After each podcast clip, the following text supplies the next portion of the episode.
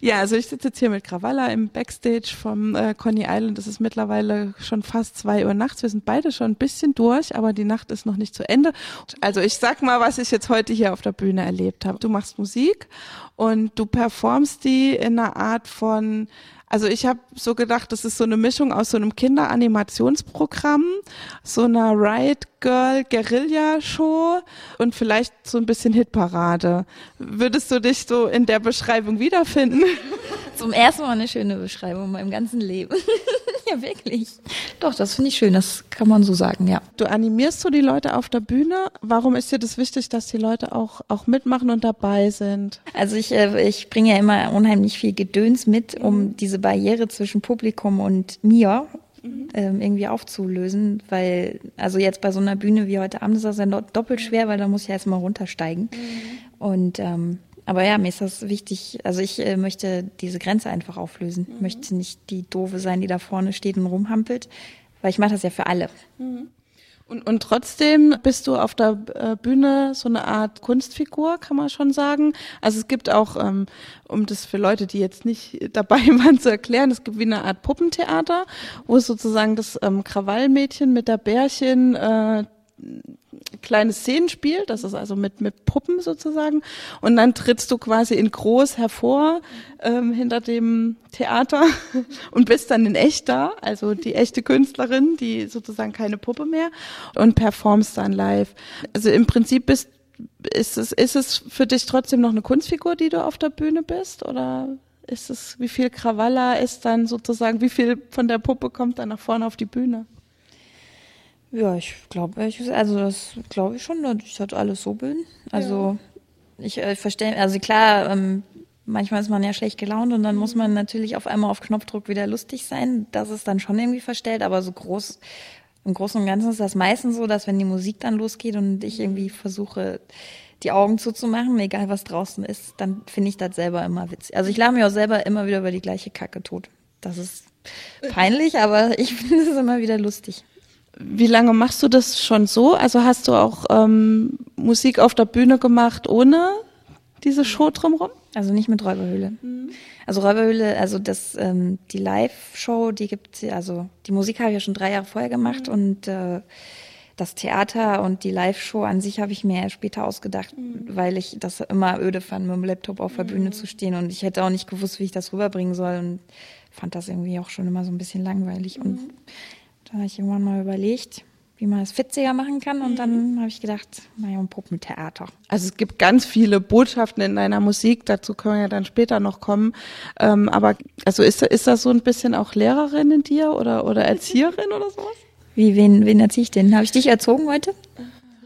ich glaube nicht. Aber ähm, nein, ich einfach so, weil das halt so ein, so ein didaktisches Mittel ist, ist so eine Methode irgendwie.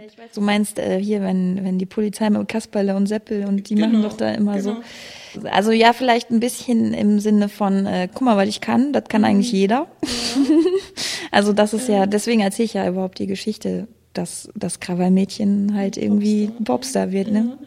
Was natürlich äh, eigentlich lächerlich ist, aber warum nicht, ne? Also ich meine, die Bärchen hat gesagt, ich kann das und dann mache ich das auch.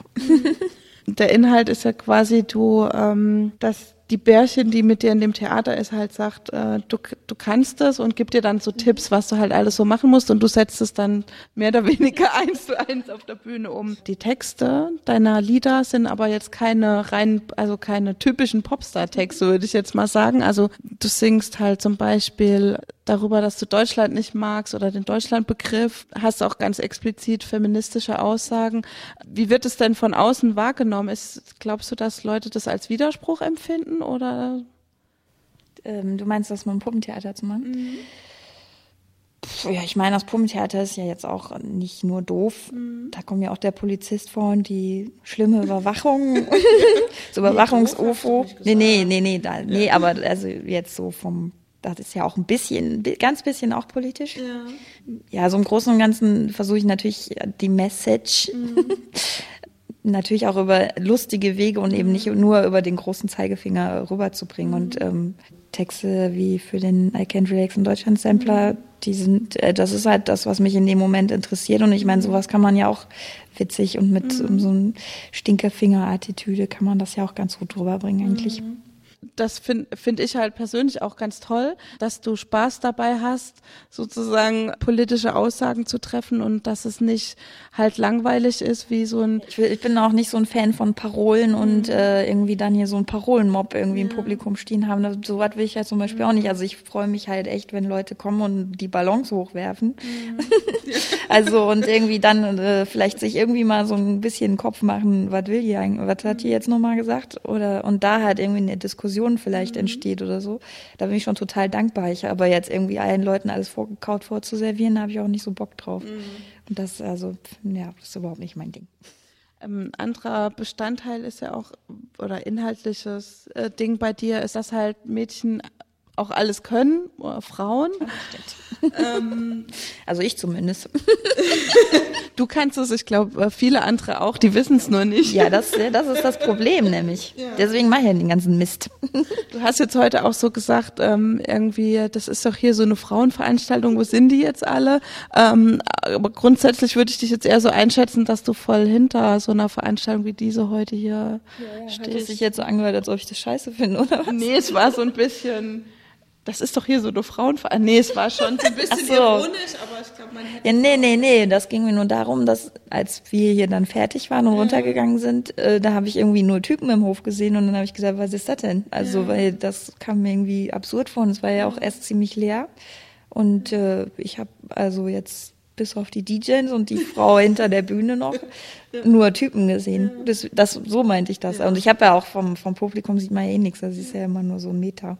Und dann wirst schon vom Licht geblendet. Aber ähm, nochmal zurück. Da. Ja, es sind, es sind jetzt mittlerweile auch richtig viele da, die irgendwie gedacht haben, es geht erst um zwölf los, leider.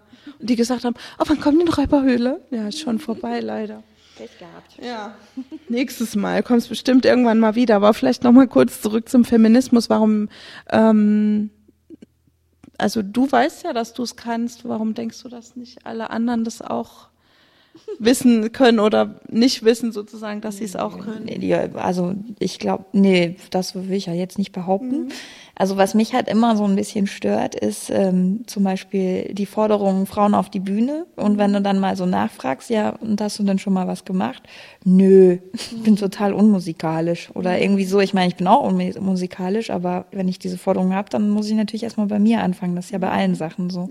Und das finde ich halt auch wichtig. Und deswegen, also das Puppentheater geht ja eigentlich im Endeffekt auch darum, mhm. dass ich mache ja auch nur Mist. Also ich habe mich auch zu Hause hingesetzt, habe irgendwie ein paar Spuren eingespielt und dann je mehr man das natürlich macht, desto mhm. besser wird das dann auch irgendwann und ähm, das ist natürlich eine Sache, die man dann noch machen muss, wenn man mhm. so eine mhm. Forderung stellt und das finde ich halt wichtig. Also ich mag nicht gerne mich auf so eine Opferrolle ausruhen im mhm. Sinne von ja, ich habe hier keinen Platz, äh, den nehme ich mir einfach. Also mhm. das finde ich halt wichtig, einfach zu sagen, okay, fickt euch, ich mache das jetzt. Ja. auch wenn es keinem gefällt, ich mache das trotzdem. Fertig. Du forderst auch ganz explizit, also du hast ja auf deiner neuen Platte auch, auch einen Song dazu, du forderst auch ganz explizit andere Frauen dazu auf, das auch zu machen.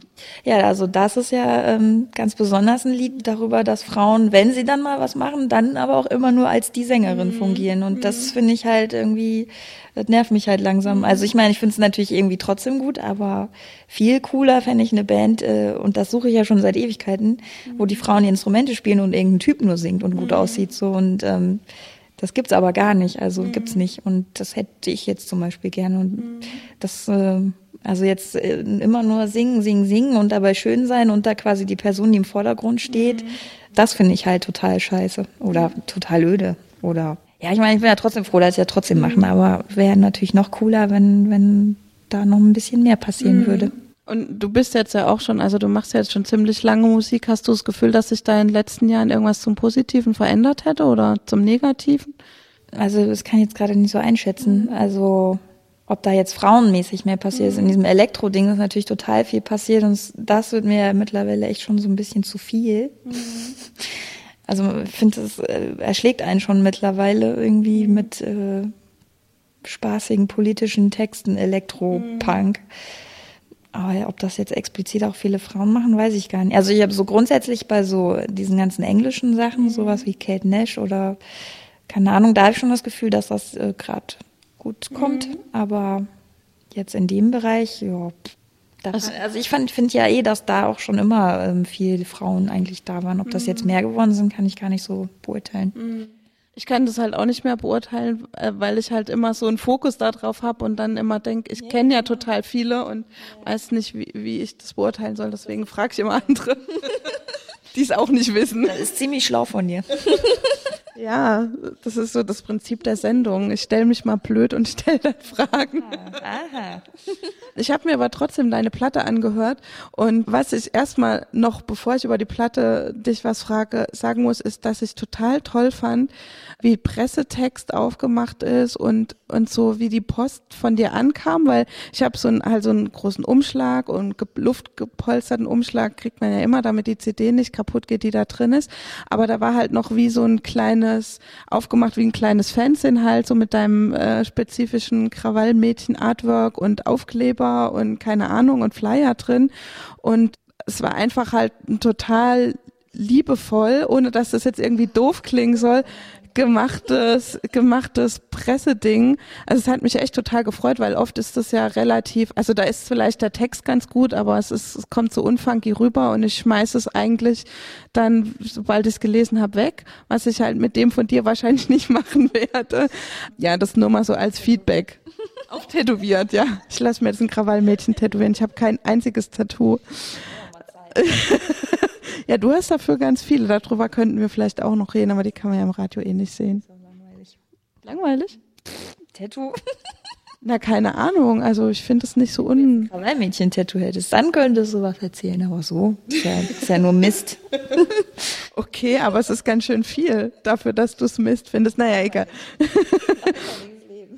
Okay, ähm, lass uns noch mal zu dem Album zu, zurückkommen so was, was mir total gut gefällt, aber was du ja auch schon länger machst, ist so die so äh, Geräusche, die da so drinne sind in der Musik. Wie fängst du die ein? Also wo, nimmst du Geräusche auf? Also ich war auf Weltreise.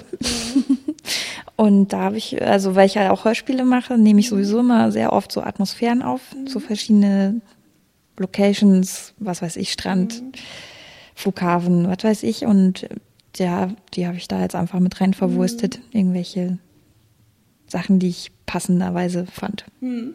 Also das ist ja auch total spannend. Du warst also nicht eigentlich auf Welttournee, sondern eigentlich auf Weltreise und hast zwischendurch mal ein paar Konzerte gegeben. Ja, nee, also wir haben natürlich das schon so gelegt, dass man das irgendwie alles kombiniert. Ja. Wo warst du dabei? Ja, in Japan und in Australien und in USA, in Neuseeland. Und, und konntest du sozusagen davon leben, dann da aufzutreten und dann weiterzureisen? Oder wie hast du das so rein ökonomisch gemacht? Also Ticket und so haben wir natürlich vorher hier mhm. verdient und ähm, da haben wir dann natürlich auch eine ganze Stange Geld verdient. Mhm. Wahnsinnige Unsummen, nehme ich an. Für, für unseren Hammer und für Hotel und so. Ja.